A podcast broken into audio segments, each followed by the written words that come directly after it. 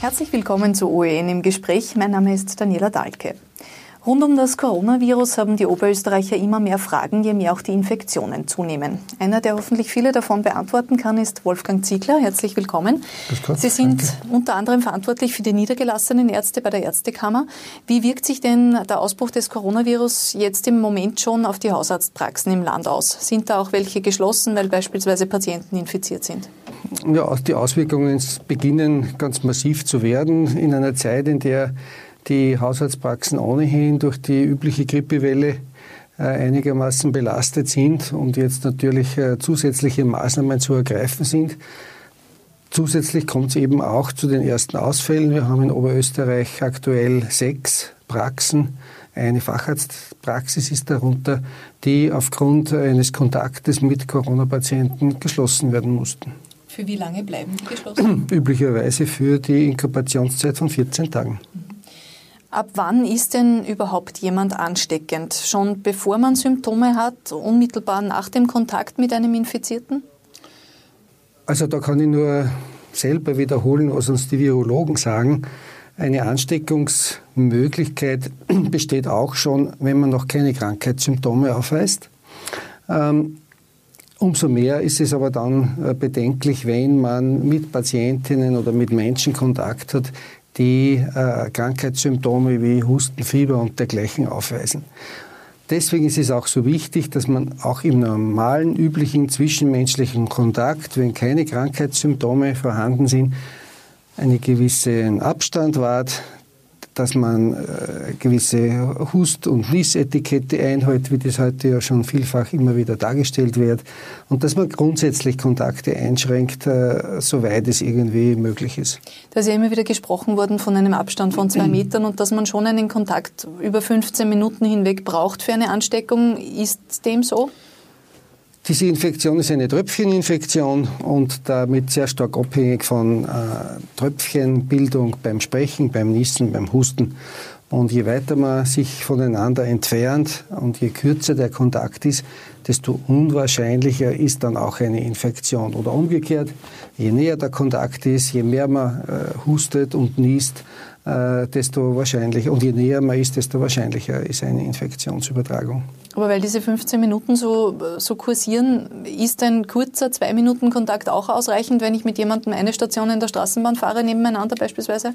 Mitunter schon, wie ich gerade gesagt habe. Es hängt äh, davon ab, wie viel, äh, wie groß ist die Chance, dass hier äh, Tröpfcheninfektionen äh, stattfinden können. Äh, wie verhalte ich mich in der, in der, in der U-Bahn, in der Straßenbahn oder dergleichen? Niese ich in die Armbeuge, wie es empfohlen wird, oder, oder, oder habe ich da keine Hemmungen hinaus zu pusten sozusagen? Also all das spielt ja eine Rolle. Und da ist der Zeitfaktor eine Rolle, da ist die Distanz eine Rolle und natürlich auch ein gewisser Abstand und, und, und eine Nies- und Hustetikette. Wenn ich Sie richtig verstehe, muss ich keine Symptome haben, um Überträger zu sein. Das heißt, mir ist es wahrscheinlich gar nicht bewusst, wenn ich schon Überträger bin.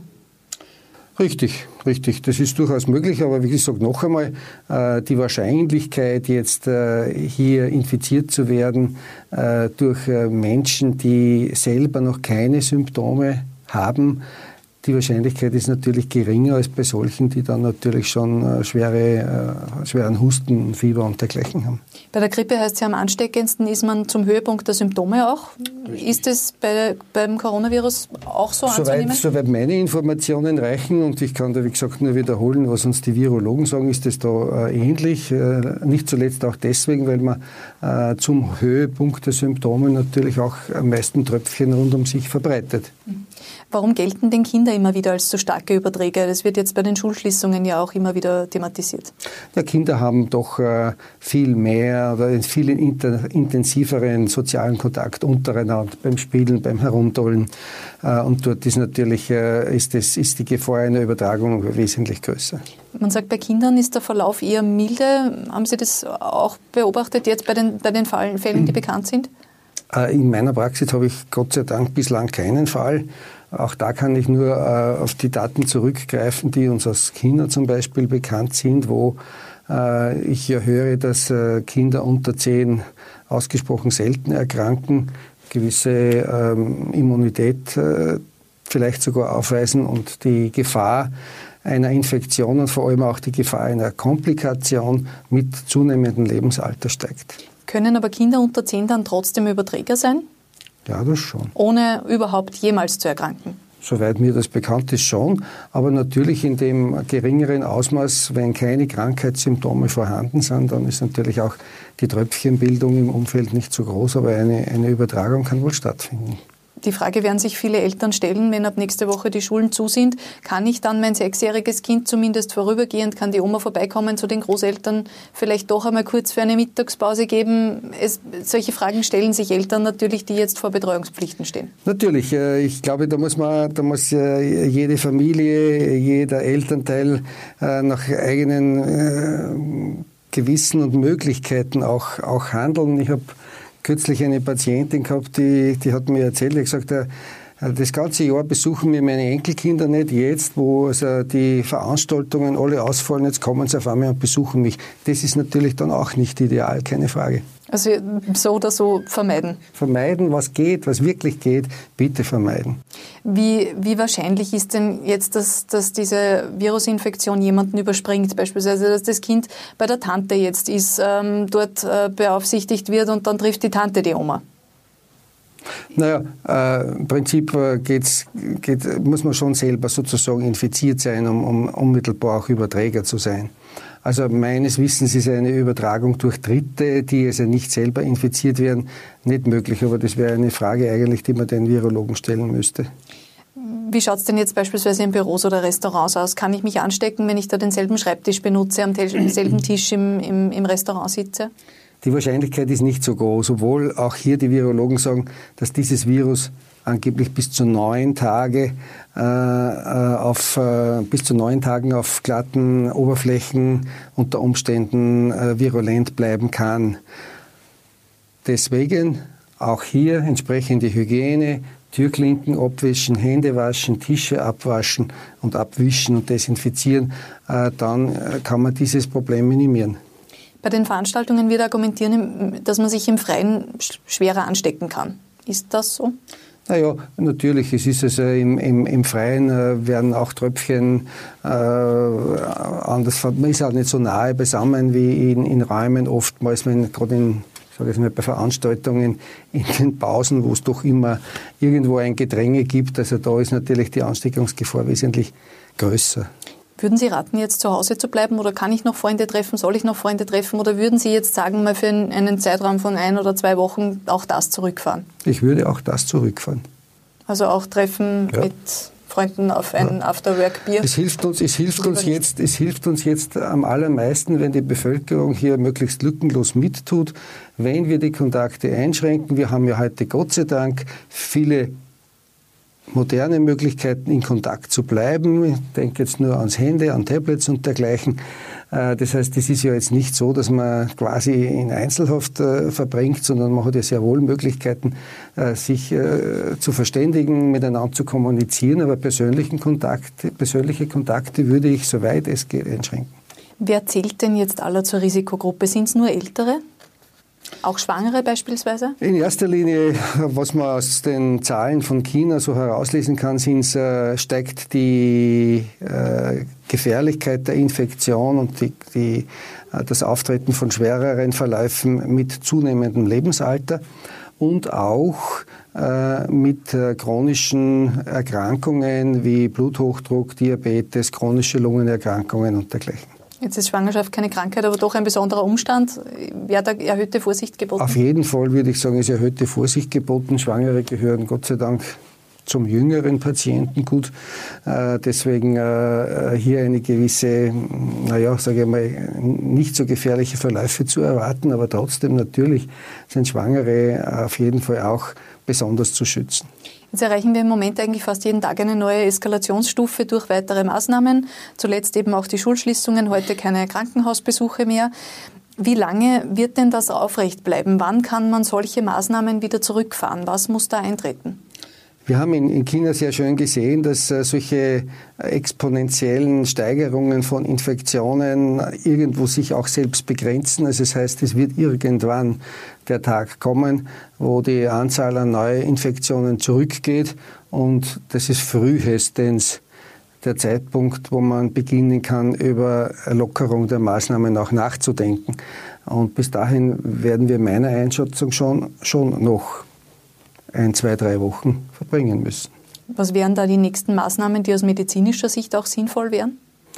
Na, ich glaube, wir haben, äh, wir haben das Problem, also gerade in der medizinischen Versorgung, und ich spreche jetzt für die Hausärzte, dass wir äh, ohnehin schon sehr belastet sind, dass wir zusätzlich belastet sind mit Abstrichentnahmen, dass wir zusätzlich belastet sind damit, dass äh, viele äh, Anrufe uns auch erreichen und dass hier irgendwo eine Kapazitätsgrenze erreicht wird. Und diese Kapazitätsgrenzen sind ja auch die große Problematik bei dieser Corona-Pandemie, insbesondere auch in den Krankenhäusern, wie man das in Oberitalien, äh, in der Lombardei besonders gesehen hat, dass hier einfach die Intensivbetten irgendwann einmal zur Neige gehen.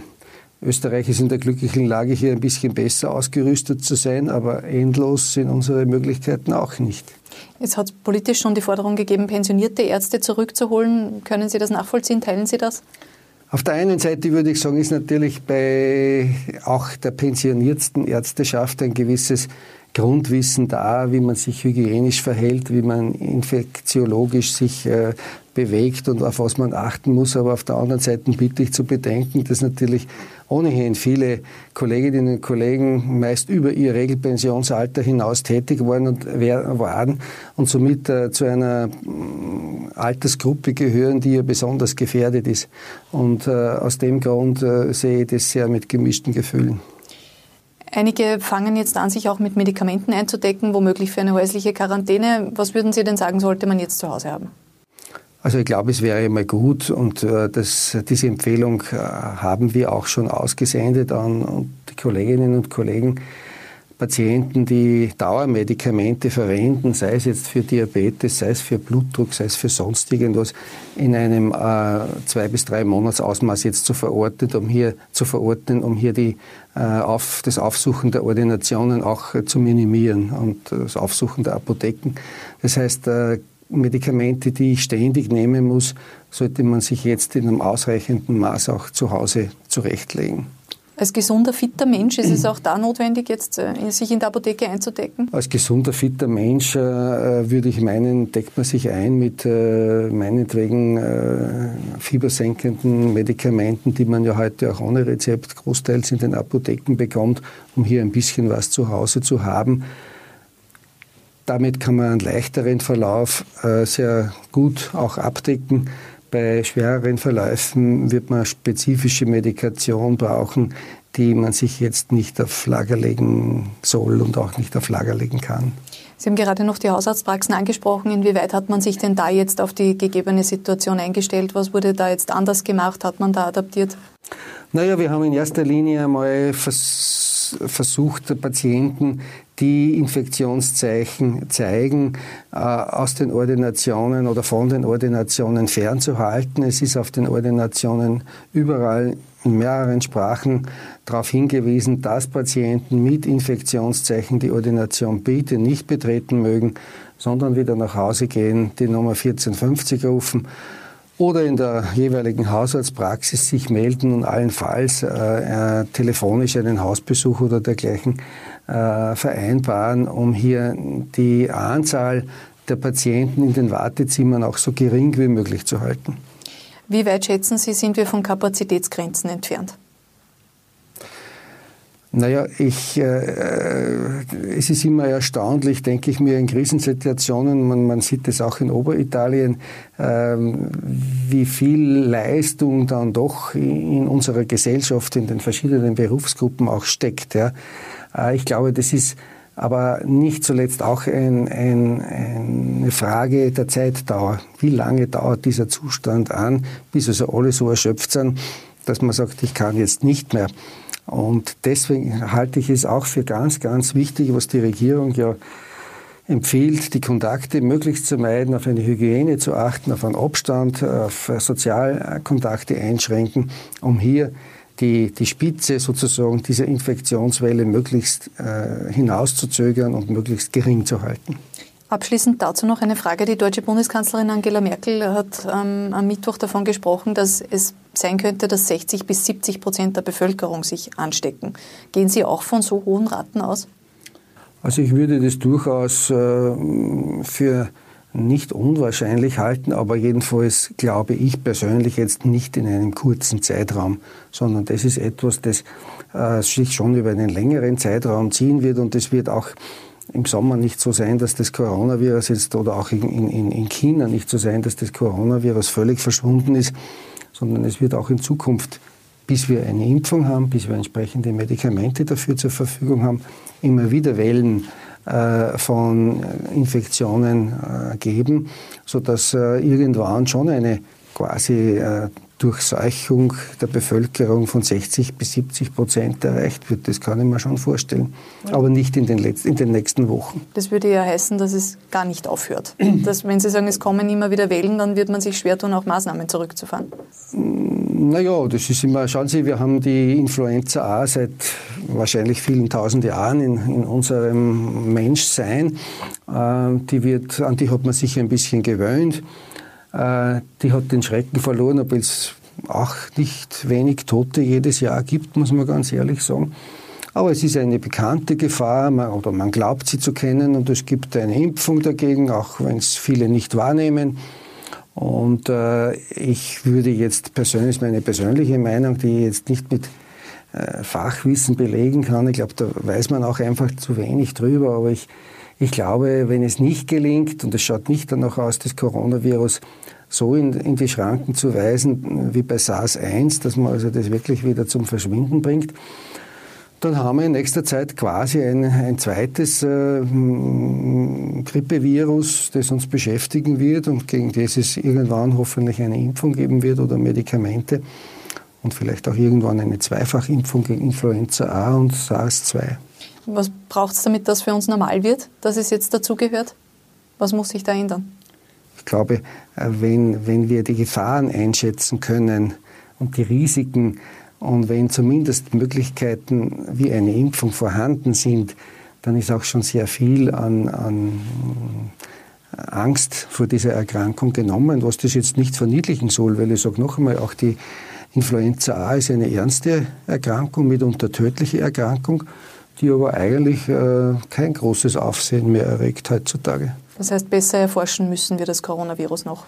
Unbedingt und Erfahrungen äh, und, und Lehren aus dieser jetzigen Epidemie ziehen, auch für allfällige spätere, vielleicht noch neu auftretende Viren. Es hat in der Zwischenzeit schon einige Male äh, auch Epidemien gegeben, die nicht so in unserer Nähe waren. Ich sage nur mal Stichwort Ebola oder dergleichen.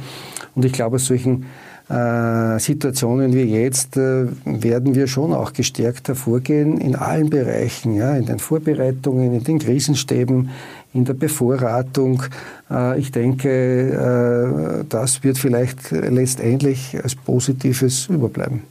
Vielen Dank für Ihren Besuch im Studio, Herr Ziegler. Danke.